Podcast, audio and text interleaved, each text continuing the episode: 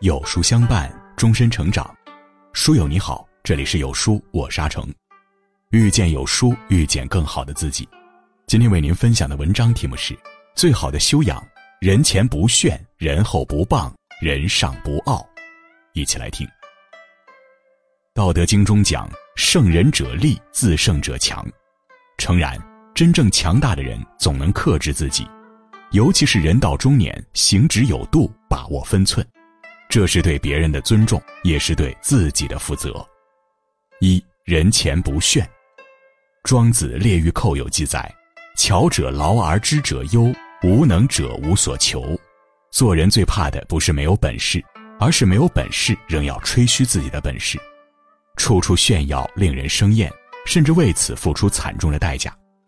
赵括是战国后期赵国的将领，他自小熟读兵书，能言善辩。但缺乏实战经验，他毫不自知，总是在赵王面前卖弄，炫耀自己的兵法知识和本事。后来赵王中了秦国离间计，派赵括统军作战，因只会纸上谈兵，赵括最终枉丢性命，甚至连累四十万赵军被坑杀。纸上谈兵从此成为千古笑谈。三国时的马谡也常常在诸葛亮面前卖弄自己的兵法韬略，最终在被任命独自作战时。不仅痛失街亭，还赔了身家性命。俗话说：“一桶水不响，半桶水晃荡。”越是本事不足的人，认知水平越低，唯恐别人不知道自己的本事，就越喜欢在别人面前炫耀，最终引来杀身之祸。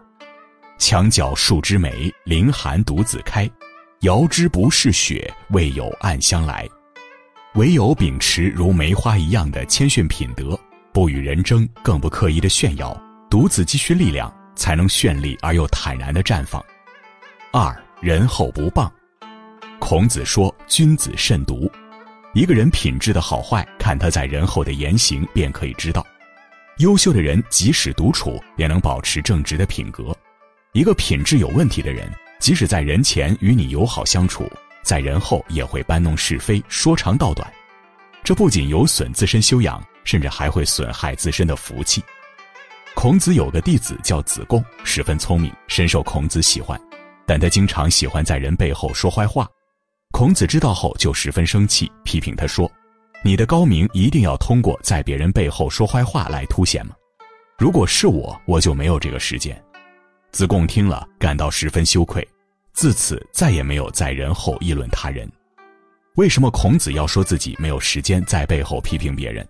因为他把更多的时间用来提升自己。《颜氏家训·勉学篇》上写：“古之学者为己，今之学者为人。与其去指责他人的错误所在，浪费时间与错误纠缠不清，不如去做更正确的事情，把时间用来完善自己。修养日久，才能到达生命圆熟饱满的境界。”三人上不傲。古人云：“小人得志扬其事，君子得志扬其道。”君子和小人最大的区别，就是看他们发达之后的行为处事。有智慧的人得到重用，仍然会保持自己的谦卑，进而施展自己的抱负，为百姓造福；愚笨的人有了靠山，便会原形毕露，进而耀武扬威，横行无忌。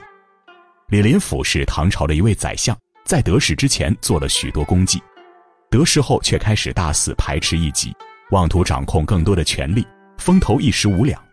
正是因为过于傲慢，他引得众人不满，被群起而攻，最终削去官爵，没收家财，甚至累及一家老小，尽皆身死。苏轼一生就秉持着谦卑的态度，在黄州任官时，能深入百姓之中，很快便结交了许多乡间的农民朋友。